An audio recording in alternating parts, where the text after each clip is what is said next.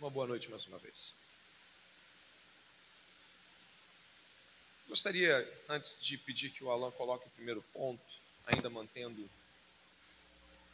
Esdras 9 ali, eu gostaria de, que você pudesse refletir comigo sobre algo que nós vamos falar agora nesta introdução, que vai constar aí nos primeiros versículos do capítulo 9. Eu gostaria que você pensasse que nós vamos falar de algo muito difícil. Algo que algumas vezes na vida nós recuamos em fazer de tão difícil que é. E eu não quero esgotar aqui dizendo que é a coisa mais difícil da vida ou não. Eu não quero dizer para você que que não existem outras coisas difíceis, mas eu gostaria de lhe dizer que isso que eu vou comunicar-lhes ali agora, neste primeiro começo do sermão, é algo muito difícil de fazer. É algo que quando nós às vezes nos aproximamos, recuamos. É algo que algumas pessoas morrem sem fazer, muitas vezes.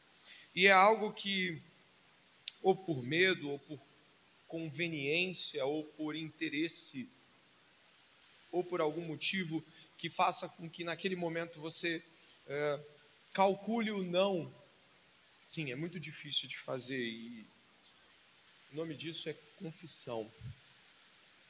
E já pode lançar o primeiro ponto, no qual o verso 1 e o verso 2 vão estar estabelecidos.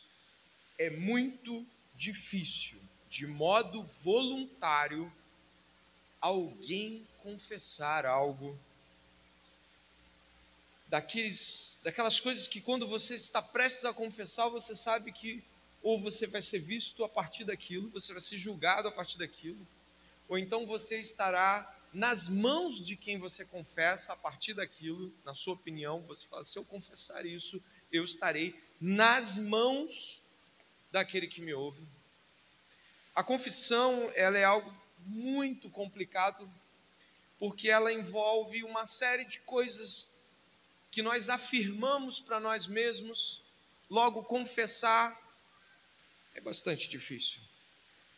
Para muitos, vai ser muito difícil a vida inteira confessar que aquele emprego tão bom, que você, ué, você saiu do emprego, ué, me demitiram. Vai ser muito difícil para alguns dizer que talvez você tenha sido demitido por justa causa. Você vai dizer, armaram para mim, e acontece isso. A gente não quer mostrar que errou, muitas vezes. E é claro, existem outros motivos. Alguns filhos, ainda que questionados, vão negar até o fim que talvez tenham declinado da sua posição de pureza antes do casamento. E se os seus pais lhe perguntassem, eles não teriam coragem de confessar esse declínio moral. Talvez alguns sustentem até hoje deliberadamente mentiras das quais só imaginar dizê-las para alguém já é de suar frio e se tremer. Talvez alguns cônjuges não vão ter força, coragem, e eu espero que tenham em algum momento orientado. Talvez alguns cônjuges que tenham traído seus respectivos esposo, esposa, não tem força para dizer isso para ele, para ela. Olha, no namoro aconteceu uma coisa das quais eu, eu não me orgulho do noivado, eu fiz uma coisa terrível. Olha, meu querido, olha, minha querida, hoje a gente está com tantos anos de casamento e eu nem sei se eu deveria fazer isso, mas no começo da jornada eu fiz algo da qual. Enfim, irmãos, confessar é muito difícil. E algumas coisas que nós neste momento estamos pensando se deveríamos confessar ou não, já são, e eu lhe digo como pecador para pecador, ainda que salvo pela graça de Deus, nós ficamos tentando dizer algumas coisas como eu não tenho que confessar isso, isso aí já está passou, isso é passado, acabou, ninguém precisa saber. Nós já buscamos estratégias na nossa mente para que as coisas que estão é, vindo na nossa mente já fiquem bem lá em um canto escondido. Não, não, não, olha só, eu já não sou afetado por isso, ninguém é afetado por isso. Já passou, eu não preciso falar isso para ninguém, nem para pastor, nem para liderança, nem para meu marido, nem para minha esposa. Eu não preciso confessar isso, eu não preciso pedir desculpas para meus pais, eu não preciso, eu não preciso. Nós começamos numa série de, de, de falas é, na nossa mente agora, e alguns podem, eu não estou falando jogando verde, nem nada disso, mas alguns de nós podem estar tentando se desvencilhar da confissão, agora mesmo, sentados aí, ou eu de pé aqui. Mas o que acontece aqui no capítulo 9, dê uma olhada, por favor. É que acontece algo muito sério. Estes homens da mais alta estirpe judaica, chefes, eles se aproximam de Esdras e sabe o que eles fazem? Eles fazem uma confissão. O que, que levou esses homens a fazer isso, meus irmãos? Remorso, culpa, asfixia da consciência, assim como eu já esteve sufocado pela consciência a ponto de falar: se eu não falar hoje, eu morro.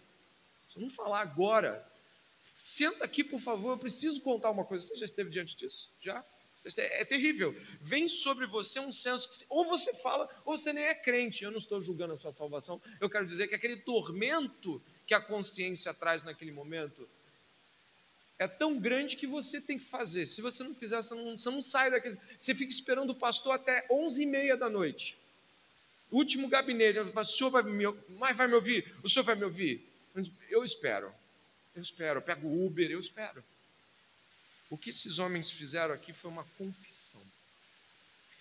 E eu tenho absoluta certeza de que a confissão que eles fizeram aqui ela deve nos deixar muito atordoados, porque a introdução do sermão talvez já tenha mexido com algumas expectativas suas quanto à sua própria capacidade de se confessar. E o capítulo 9, verso 1 e 2 vão dizer assim: Acabadas estas coisas, alguns dos chefes vieram falar comigo, falar com Esdras, dizendo: O povo de Israel, os sacerdotes e os levitas não se separaram dos povos de outras terras. Eu gostaria que você pudesse novamente olhar a parte B do verso 1. Eu vou repeti-la. O povo de Israel, os sacerdotes e os levitas.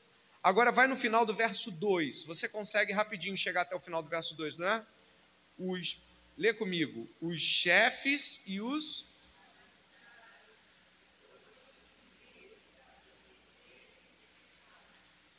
Eita! Todo mundo. Basicamente, o que aconteceu aqui foi: olha é isso. Aqueles a quem, inclusive, deveriam julgar esses atos de se casar com pessoas de outras nações, aqueles, os, aqueles que falam isso aí é pecado, os, os juízes da, da, das suas, eles mesmos foram os iniciadores de um processo de casamentos mistos. A gente vai entender já o que é isso. Mas o que, que é isso? O que está acontecendo? Por que, que eles estão confessando? O que, que houve com esse pessoal? Será que não estava tudo bem? Olha como é que começa o verso 1, meus irmãos. Acabadas estas coisas. Que coisas, pastor? Eu vou te trazer a memória, o capítulo 7 e 8. Eu vou te trazer a memória. No capítulo 7 e 8, tem toda uma série de dificuldades muito grandes, no qual o rei da Pérsia intervém com um decreto, eles vão, recebem com muito louvor. Final do capítulo 7, Esdras louva o Senhor, e aí começa uma série de acontecimentos muito interessantes de se observar. Esdras louva o Senhor, bendiz o nome do Senhor, eles veem a mão de Deus tocando no coração do rei da Pérsia. Depois, em seguida, para que eles saiam de, da Babilônia, os chefes que Esdras convidou saiam da Babilônia e vão para Jerusalém, e Esdras os convida, né, os chama, venham comigo, vem de todas as tribos, né? Falta uma ou duas que a gente viu semana passada, mas elas são compostas, os levitas aparecem depois. Chamam todo mundo, vamos jejuar, vamos orar, porque nós temos que ir até Jerusalém. Então, Esdras, homem de Deus, chama todo mundo para quê? Orar e jejuar. Depois, eles têm de levar ouro e prata, que o rei da Pérsia ordena que seja levado para todo, todo o aparato do templo, não é isso? Você leu semana passada, se esteve aqui ou não, mas você leva o, o texto em consideração. E aí o que, que Esdras faz? Ah, você tem que voltar ao capítulo 8, verso 28, ele fala o seguinte, ó, vocês são santos. Ele está fazendo como Paulo em 1 Coríntios, né? Uma confusão enorme a igreja de Coríntios. Como é que Paulo começa chamando eles? Aos santos. Só que aqui nesse caso o Esdras não sabe disso. Ele está chamando essas pessoas para orar, para jejuar, para trabalhar na obra, para renovar o povo. Diz para eles: vocês são santos, vocês são separados de Deus, tudo que vocês tocam é consagrado, tudo que vocês fazem é de Deus. Aí olha para o capítulo 8 final, eles chegam ali, olha o verso 35 do capítulo 8. Você pode olhar aí, você vai, você já vai imaginando a situação. Eles vão prestar culto, meus irmãos. Os exilados que voltaram do cativeiro ofereceram holocaustos ao Deus de Israel. Sabe o que acontece? Eles vão oferecer sacrifício e culto. Agora junta isso tudo. Eles estão do lado de um dos homens mais piedosos do seu tempo. São chamados a caminhar com este homem são chamados a recompor a história da sua nação, são chamados a orar e a jejuar, a trabalhar na obra de Deus. O homem de Deus olha para eles e fala: Vocês são homens santos, vamos lá. Agora vamos orar e vamos agora vamos sacrificar a Deus. Agora vamos cultuar a Deus. E eles cantavam louvores. Não dá, né? Não deu, né? Sabe o que acontece?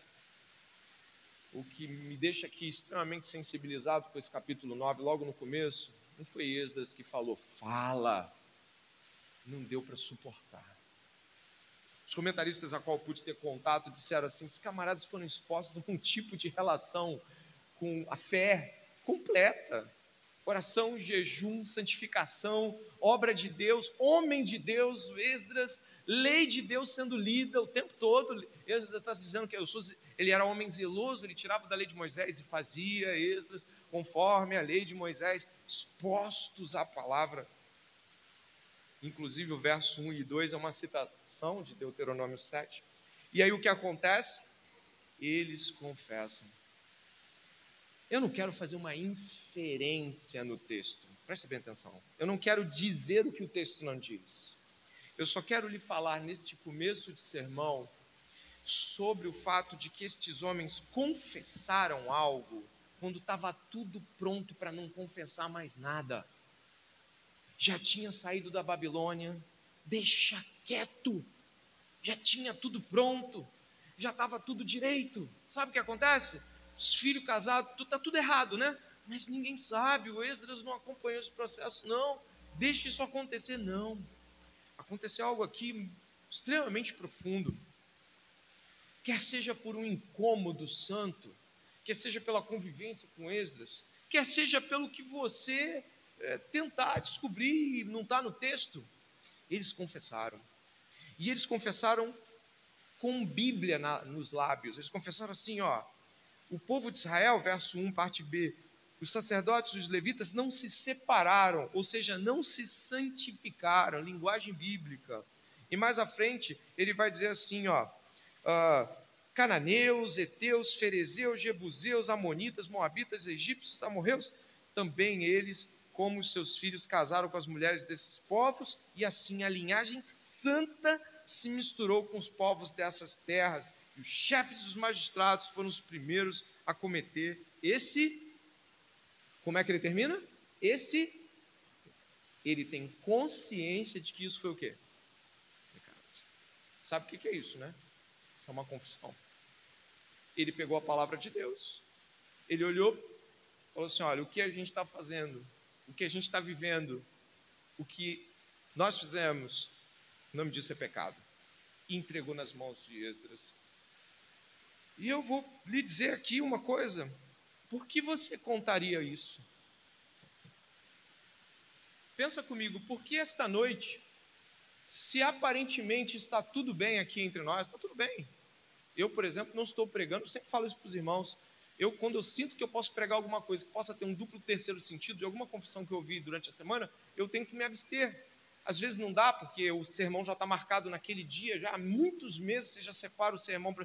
Aí às vezes não tem como fugir, tem que pregar. Né? mas eu tento fugir ao máximo de exemplos ou alusões que possam parecer que foi a minha conversa que eu tive com você. Então, nesse momento, estou bem livre, segundo a palavra de Deus, para dizer o seguinte: o que te faria nesse dia de hoje contar qualquer coisa que seja? O que faria com que eu, ou você, ou qualquer pessoa sentada aqui dissesse assim, pastor, eu preciso lhe dizer algo que eu fiz. Ou então você, irmã, chegasse a uma outra irmã que te acompanha, que te ajuda, e falasse assim, eu quero te falar uma coisa. Eu fiz isso. Estou fazendo isso. O que faz com que nós confessemos os nossos pecados? É, enquanto viviam na Babilônia, parecia que isso não tinha nenhuma importância. Eles estavam no meio de um povo de impuros lábios, né? Diria, parafraseando Isaías. Mas agora isso faz toda a diferença. E, e existe algo aqui muito importante. A menção do verso 1 e 2 trabalha com santidade, você viu aqui, santidade ao Senhor.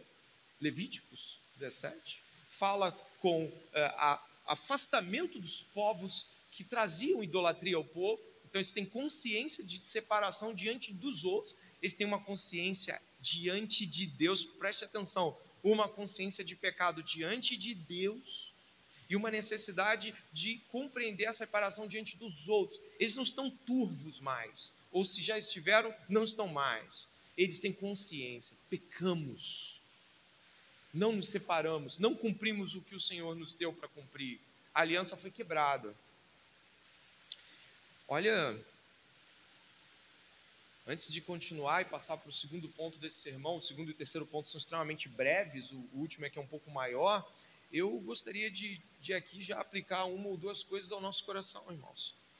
É, nós tem, tendemos a confessar coisas erradas e coisas pecaminosas quando nós estamos, às vezes, ou prestes a ser descobertos, ou mesmo prestes a, a de repente, isso atrapalhar em algum movimento ministerial, seja lá o que for. Mas aqui as coisas não estão nesse nível, não há cobranças, as coisas poderiam continuar. Ah, talvez eles fossem descobertos, tudo bem, mas o texto não traz essa dimensão. O texto traz uma confissão voluntária do povo, que olhou para a sua vida, olhou para a sua narrativa e falou assim: Isso não está na aliança, não está diante de Deus corretamente. Então eu eu, eu gostaria que você pudesse, nesta noite, pensar que carrega fardos dos quais se submete a sua consciência de maneira muito dolorosa muitas vezes. Você e eu muitas vezes permitimos que coisas que nós fazemos de errado permaneçam guardadas conosco para que não comprometam a atual circunstância que é a aparência de paz está tudo bem, por que eu contaria que menti na semana retrasada? Estou bem com você. Você nem percebeu, mas eles estão mentindo para com Deus e mentindo para com Esdras também, que os guia. Nós precisamos ter a consciência de que o povo de Deus é um povo confessional. E eu gostaria de marcá-los aqui com uma cena muito, muito densa e muito intensa. Jesus Cristo na cruz do Calvário, estava confessando os nossos pecados, apanhando nu, abandonado e envergonhado. O castigo que nos traz a paz estava sobre Jesus. Se eu e você temos vergonha de confessar os nossos pecados, eu gostaria de lhe apontar a cruz de Cristo. Na cruz de Cristo, Jesus confessou o seu pecado e o meu pecado. Quando nós não confessamos os nossos pecados, nós achamos que temos mais dignidade a preservar do que a do Filho de Deus. Logo, os que não confessam preservam para si imagem tal que fere aquilo que acreditam na cruz do Calvário. Jesus Cristo confessou os nossos pecados lá. E por isso mesmo passou por o que passou. E por isso o Pai o rejeitou. E por isso que ele foi é, sofrido, homem de dores ali. É por isso que ele apanhou, é por isso que ele foi ali abandonado por todos, porque todos viam Jesus como um criminoso, pecador, um arruaceiro, um herético. Se você tem dificuldade de confessar os seus pecados, se você tem coisas guardadas das quais sabe que volte e meia sua mente toca na sensibilidade de eu preciso falar isso para alguém, eu preciso me libertar disso se você mantém relacionamentos com as pessoas da igreja, da família, pessoas do seu trabalho, pessoas das quais você sabe muito bem que mentiu em dado termo e as coisas ficaram por ali mesmo. Você não voltou mais ali. Você não quis mais voltar ali. Está tudo bem. Não, não está tudo bem. Permanecemos diante de Deus todo o tempo, como agora. Por isso eu gostaria que você pudesse ver na perplexidade de Esdras a perplexidade de Cristo. Verso 3: Quando ouvi isso, rasguei as minhas roupas e o meu manto, e arranquei os cabelos da cabeça e da barba, e me sentei perplexo. Então se reuniram em volta de mim todos os que tremiam diante das palavras do Deus de Israel, por causa da transgressão dos que tinham voltado do cativeiro. Porém, eu permaneci sentado, perplexo, até a hora do sacrifício da tarde. Na hora do sacrifício da tarde, levantei a minha humilhação, as roupas, o manto tinha rasgado, me pus de joelhos, estendi as mãos para o Senhor, meu Deus, e disse: Meu Deus, estou confuso e envergonhado para levantar a ti a face, meu Deus, porque as nossas, olha o senso pactual de Esdras, as nossas iniquidades se multiplicaram sobre a nossa cabeça e a nossa culpa chega até os céus. Desde os dias dos nossos pais até hoje, estamos em grande culpa, e por causa das nossas iniquidades, nós, os nossos reis e os nossos sacerdotes, fomos entregues aos reis de outras terras, à espada, ao cativeiro, ao roubo, à vergonha, como hoje se vê. Ele não está mais tratando de um novo êxodo completo. Agora ele está falando como hoje se vê. O cativeiro, como hoje se vê. Ele tem consciência de que os persas são os seus senhores ainda. Inclusive os judeus, no tempo de Jesus, aguardavam por um êxodo definitivo. Eles tinham consciência de que os romanos também estavam é, sobre eles. Os romanos lhes eram seus senhores, de certa forma, ainda que não quisessem admitir isso de boca para fora. Há textos e relatos profundos de rabinos daquela época relatando a expectativa desse, desse êxodo final que a, aconteceria com a vinda do Messias. Ele está perplexo. Esdras aqui está paralisado. Ele sentou-se, rasgou as suas vestes, arrancou os cabelos da barba. Isso é um completo senso de gravidade do pecado. Ele, ele, ele externaliza tal gravidade é difícil às vezes para nós, quando nós estamos pregando, até mesmo ajudando alguma pessoa, o pastor, algum irmão, uma irmã, está ajudando alguma pessoa para consciência de fé e a pessoa não esboça absolutamente nenhuma reação contra a sua própria pecaminosidade. Esdras aqui está nos mostrando uma pessoa que vê a gravidade do pecado e não consegue lá dentro apenas deixar isso guardado, ele exterioriza a gravidade do seu pecado, ele mostra o seu arrependimento para fora. Vocês devem ter lido que as pessoas se cercaram dele, elas ficaram olhando para aquela cena, olhando para aquele, aquele homem que não havia casado com nenhuma mulher estrangeira, mas ele disse: nossas iniquidades. Ele tem um senso de povo, de família de Deus, ele tem um senso pactual, ele tem um senso de que o povo de Deus paga quando alguns membros do seu corpo fazem com que aquilo que, que fizeram se torne algo a qual outros julgam. Eu quero falar de coisas simples, para falar de coisas de você e de mim, mas falar de coisas simples. Você, cristão evangélico, não é categorizado por aqueles que erram lá fora? Pelos pastores que roubam, pelas igrejas que mentem e enganam, nós somos muitas vezes contados com aqueles que fazem um monte de outras coisas.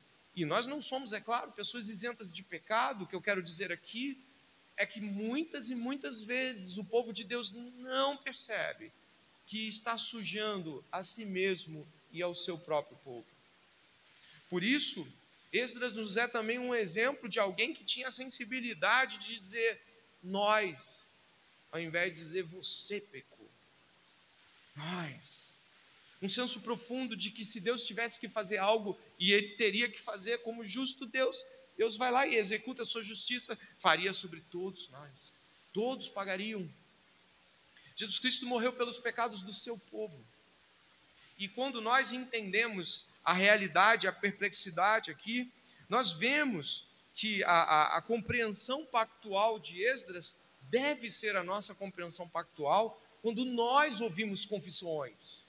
Quando você ouve a confissão de um crente, quando alguém se aproxima de você para relatar algo pesado, eu comecei falando do sermão da sua e da minha confissão. Agora eu estou falando da confissão do outro. Aquela que chega até, chega até você e ao invés de você falar assim, nossa, como vamos resolver isso? Como nós vamos sofrer com isso juntos? Como nós vamos. Não, é. Agora você vai se dar muito mal. Agora você vai ter que ser exposto e humilhado pelo que você fez. Sabe?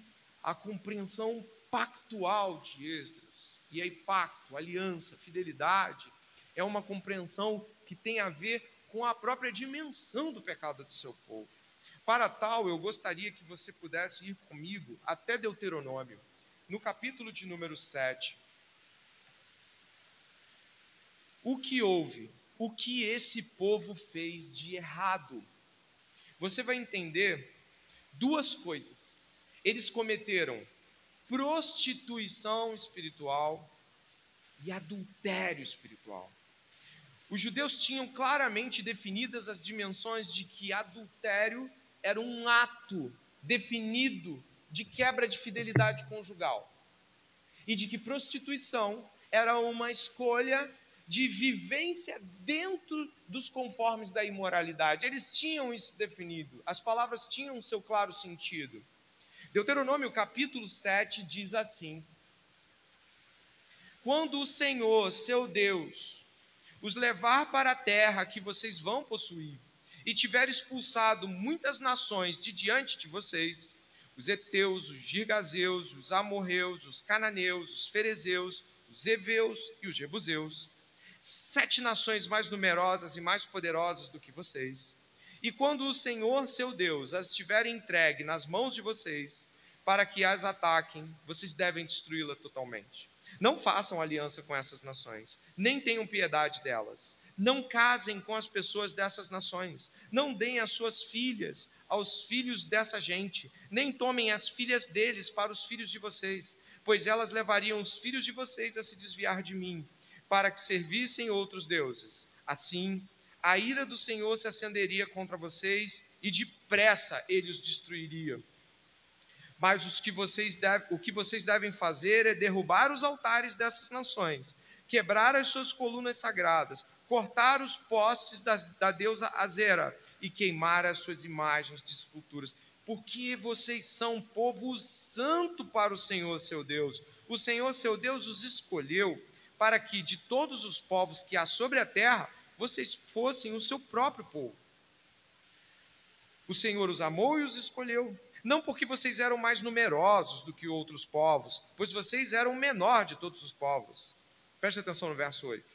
Mas porque o Senhor os amava, e para cumprir o juramento que tinha feito aos pais de vocês, o Senhor tirou com mão poderosa e os resgatou da casa de servidão, ao poder de Faraó, rei do Egito. Portanto, saibam que o Senhor, seu Deus, é Deus. Ele é Deus Pode falar?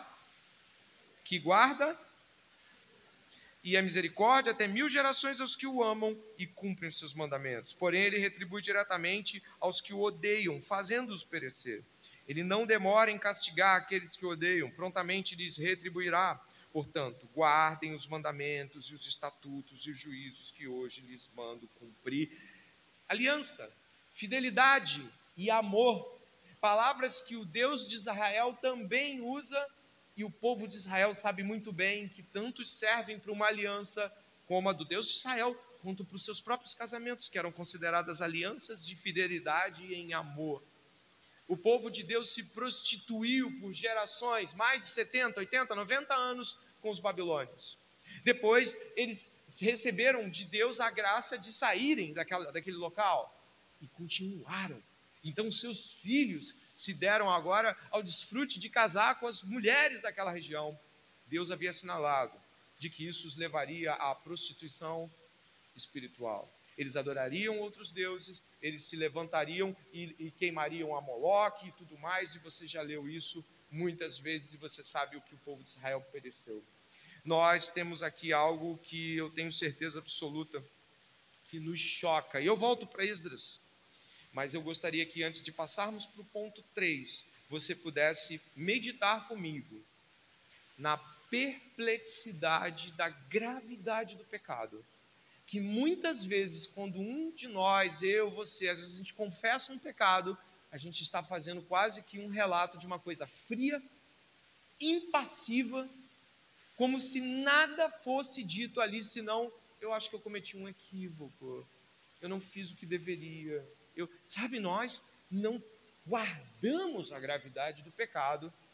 E Esdras aqui, que nem havia cometido tal pecado, o impacto que ele teve foi muito grande. Nós precisamos resgatar em Cristo Jesus o impacto que recebemos ao os nossos pecados serem confessados e como nós nos comovemos em amor para ajudar aqueles que são infiéis à aliança para com Deus. Nós vamos ver aqui como Esdras fez, mas veremos só eh, na semana que vem. O ponto 3 desse sermão é que Esdras continua uma relação muito clara entre a gravidade do pecado e o valor da graça de Deus. Como assim? Você deve ter visto ali no verso 8 de Esdras 9. Agora, por um breve momento, você pode ler esse pedacinho bem pequeno, entre as vírgulas. Se manifestou. A graça se manifestou. Por um breve momento.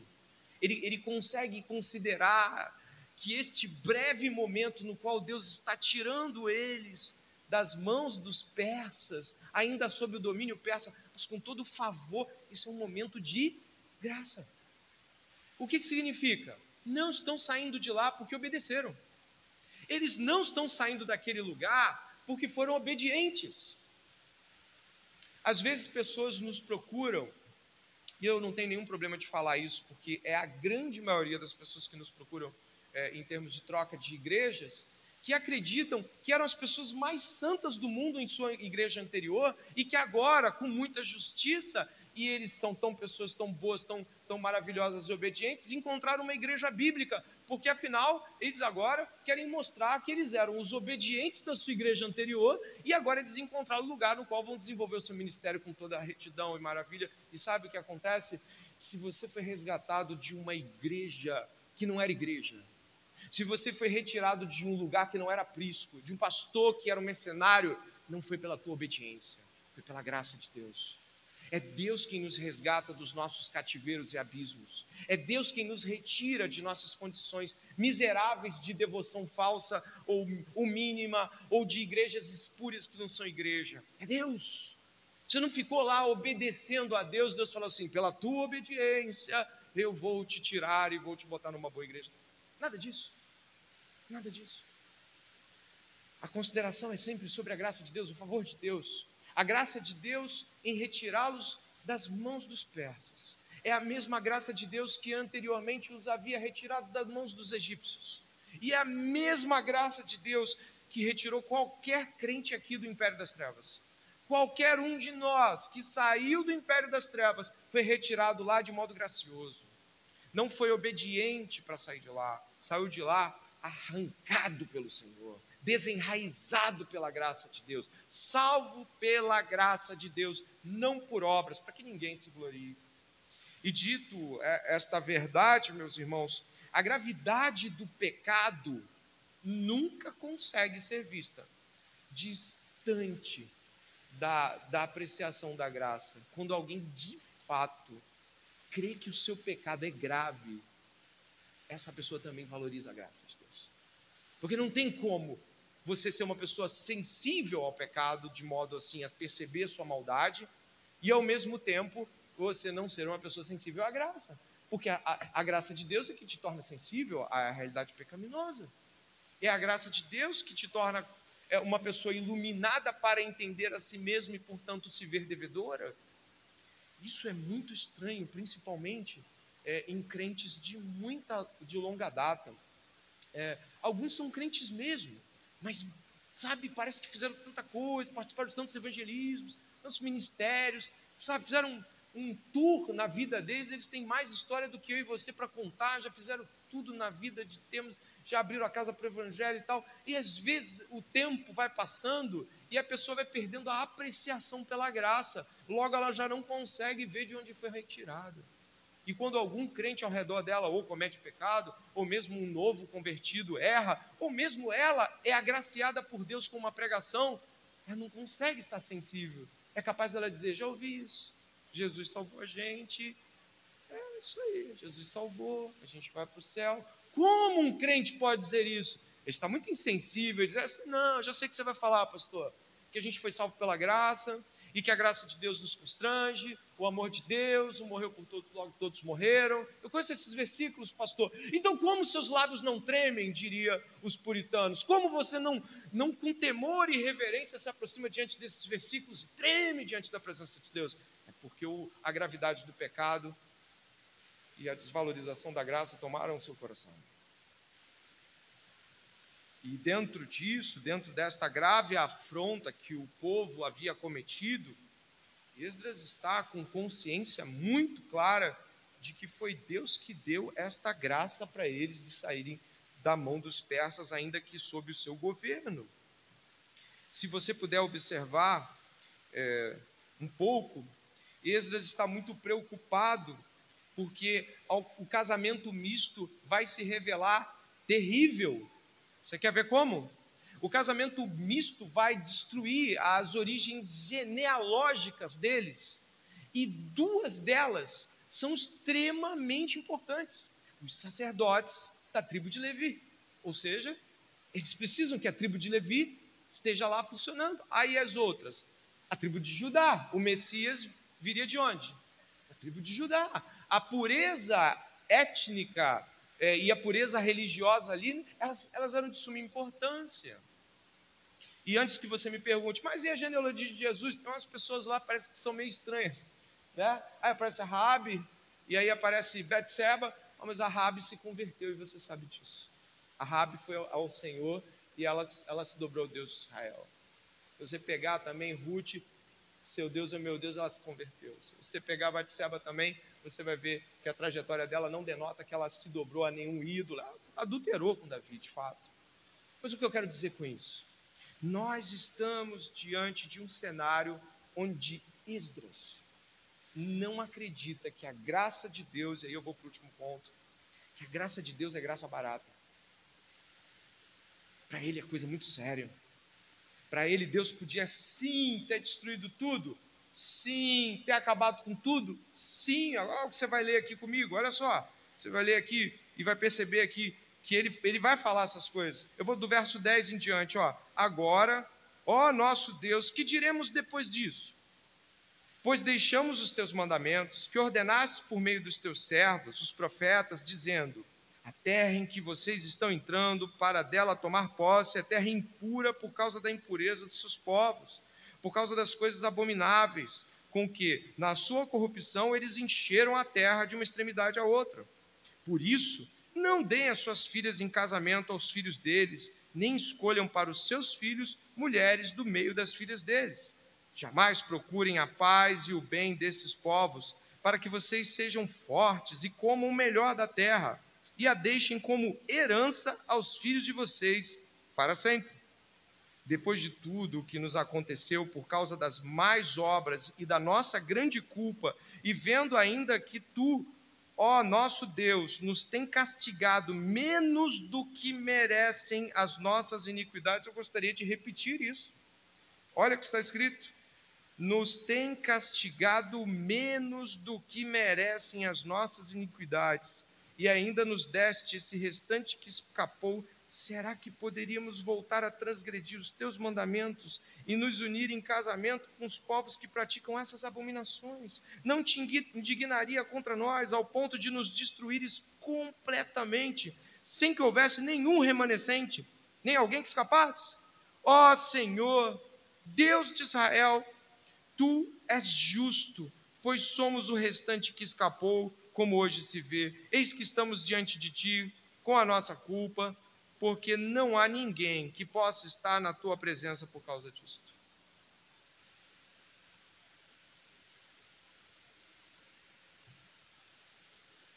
O verso 6 é tremendo, No verso 6 você encontra que ele não consegue levar, nem, levantar nem o rosto para falar com Deus. Ele está tão envergonhado que ele não consegue olhar para Deus e dizer: está tudo bem.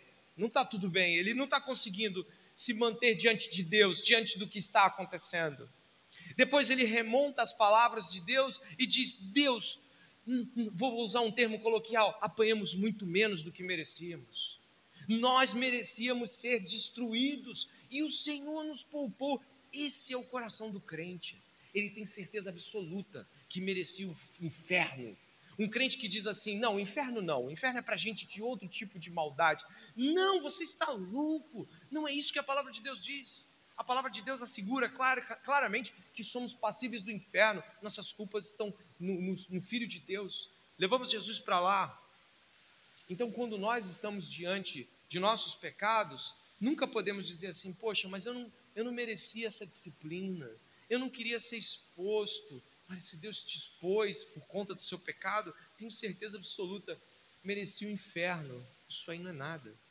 Se você foi disciplinado por alguém da, da autoridade da sua igreja, isso aí não é nada. Irmãos, nós não temos noção de como deveríamos pagar pelo que já fizemos. Temos pouquíssima percepção acerca disso. Nós nos auto-justificamos acerca destas coisas. E é claro, eu usei o termo aqui graça barata, de Dietrich Bonhoeffer. Ele é um homem do início do século XX, que morreu na década de 40, 45 ali. Ele foi preso por Hitler, ou na verdade preso pelo nazismo. Ele foi enforcado, ele era um pastor luterano. Enfim, muitos conhecem a história de Dietrich Bonhoeffer. E no tempo dele já havia, como há no nosso tempo, muita gente tratando o que Jesus Cristo fez na cruz do Calvário por qualquer coisa. Tratando de salvação como se fosse uma coisa assim, basicamente simples. Né? Jesus morreu pela gente, está tudo bem. É, eu pequei, mas eu, tá, quem não peca, pastor, também. Isso não é fala de crente. A fala de um cristão sente o peso da cruz de Cristo quando fala do seu próprio pecado. A fala de um cristão, e eu digo de um nascido de novo, é uma fala em que não encontra motivos para achar que as pessoas poderiam lhe tratar melhor do que estão tratando. Ah, a graça de Deus nos constrange, não conseguimos cobrar as coisas uns aos outros. E eu digo cobrança no sentido de acharmos que temos mérito em sermos bem tratados, olhados, bem quistos, que quando olhamos para o que Deus fez na cruz do Calvário em Cristo Jesus, a gente dá para trás e fala desculpa. Eu, você pode fazer o que você quiser, que eu ainda devo lhe servir. Desculpa. Eu não sei porque eu estou cultivando esses pensamentos. Eu me esqueci de onde eu fui tirado. Eu, eu, eu estava lendo né, sobre uh, a graça barata, que é um conceito do, do, desse pastor luterano, dizendo que tem muita gente que não valoriza a, a graça de Deus, ou seja, o favor de Deus sobre a vida de, de todos os crentes, de cada um de nós. E ele usa esse termo, graça barata. Parece que ela não tem valor. Parece que você foi salvo pela graça, isso é qualquer coisa. Não, não, não é assim não. Eu fiz uma concadenação de alguns versículos, dentre tantos que podia escolher, para explicitar algumas dimensões dessa realidade salvífica de Jesus Cristo, antes de, de nós completarmos a fala de Esdras aqui. Em Levíticos, né? Eu acho que eu coloquei aqui nela em Levítico capítulo 17, verso 11, quando Deus está falando sobre propiciação, ou seja, sobre oferecer sacrifício para apaziguamento, para tornar própria a relação com Deus. Olha o que é dito aqui, ó, pois a vida da carne está no sangue. Eu dei a vocês para fazerem propiciação por vocês, mesmo no altar. É o sangue que faz propiciação pela vida. Olha que afirmação enorme, grande, Deus está dizendo o seguinte: é o sangue que vai trazer esta paz. Você oferece o sangue sobre, e o sangue é um sinal de apaziguamento em relação à divindade, é um sacrifício de apaziguamento, é algo que aplaca a ira da divindade, aplaca a ira de Deus. Agora, olha o que Romanos vai dizer em 6,23. Você pode me ajudar? Eu estou com a voz um pouco difícil hoje. Lê comigo esse Romanos 6,23, ou lê para mim, por gentileza. Pois o salário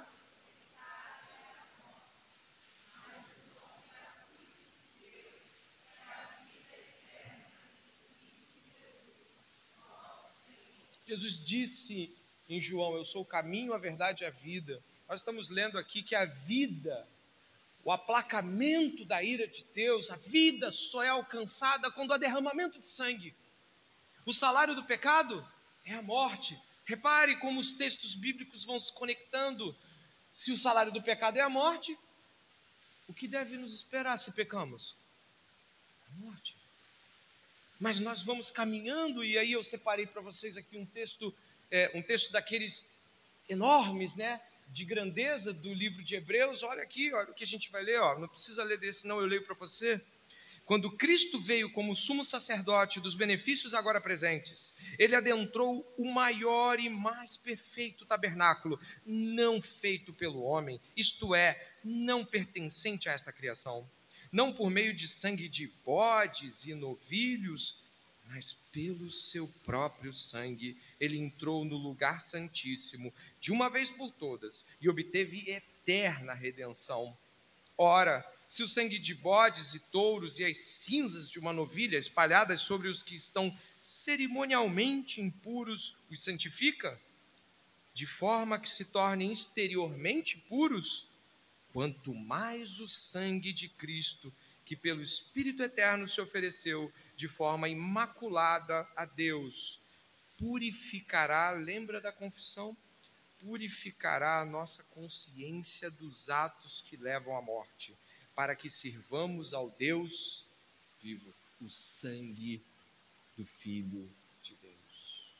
Graça cara.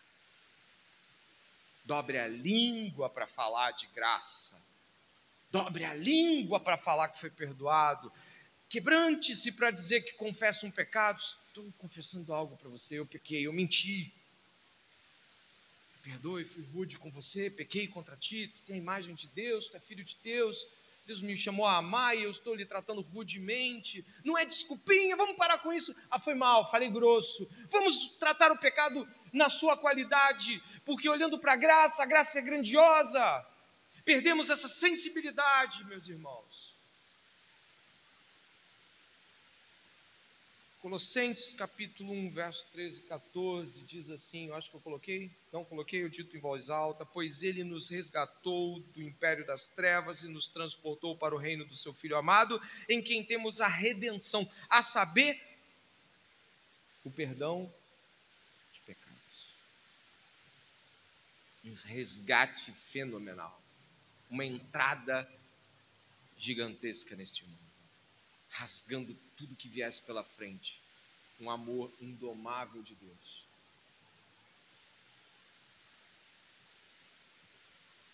Ainda falando sobre o pastor luterano, Dietrich Bonhoeffer, ele vai falar sobre graça.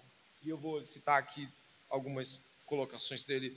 Nós estamos terminando, são os últimos cinco minutos do nosso sermão. Eu peço que você tenha atenção no que vai ver agora.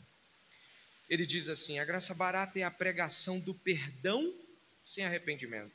É o batismo sem a disciplina de uma congregação. É a ceia do Senhor sem confissão de pecados. É a absolvição sem confissão pessoal. A graça barata é a graça sem discipulado. A graça sem a cruz. A graça sem Jesus Cristo vivo encarnado. E segue. A graça preciosa é o tesouro oculto no campo, por amor do qual o homem sai e vende com alegria tudo quanto tem pérola preciosa, para adquirir a qual o comerciante se desfaz de todos os seus bens, o governo régio de Cristo, por amor do qual o homem arranca o olho que o escandaliza. O chamado de Jesus Cristo, ao ouvir do qual o discípulo larga as suas redes e o segue. A graça preciosa, acho que eu coloquei aí, mais um aqui. A graça preciosa é a graça considerada santuário de Deus, que tem de ser preservada do mundo, não lançada aos cães. E é graça como palavra viva, a palavra de Deus que ele próprio pronuncia de acordo com o seu beneplácito. Chega até nós como gracioso chamado ao discipulado de Jesus. Vem como palavra de perdão ao espírito angustiado e ao coração esmagado. A graça é preciosa por obrigar o indivíduo a sujeitar-se ao jugo do discipulado de Jesus Cristo. As palavras de Jesus, o meu jugo é suave, o meu fardo é leve, são expressões da graça. A graça de Jesus custou muito para ele. E deve ser recebida por nós de tal forma. Olha, o modo como Esdras trabalha o final aqui dos versos 15 e o 10, 1, que é onde a gente vai parar, diz assim o, o, o Esdras aqui, né? Ó oh, Senhor, Deus de Israel, tu és justo, pois somos o restante que escapou, como hoje se vê. Eis que estamos diante de ti com a nossa culpa, porque não há ninguém que possa estar na tua presença por causa disso. Ou seja, não tem como estar diante do Senhor de cabeça levantada, achando que conseguiu alguma coisa ou que tem algo. Não tem como estar diante de ti. 10.1 Enquanto o Esdras orava e fazia confissão, chorando prostrado diante da casa de Deus, uma enorme congregação de israelitas, homens, mulheres e crianças, presta atenção, até crianças, se reuniu em volta dele e o povo chorava amargamente.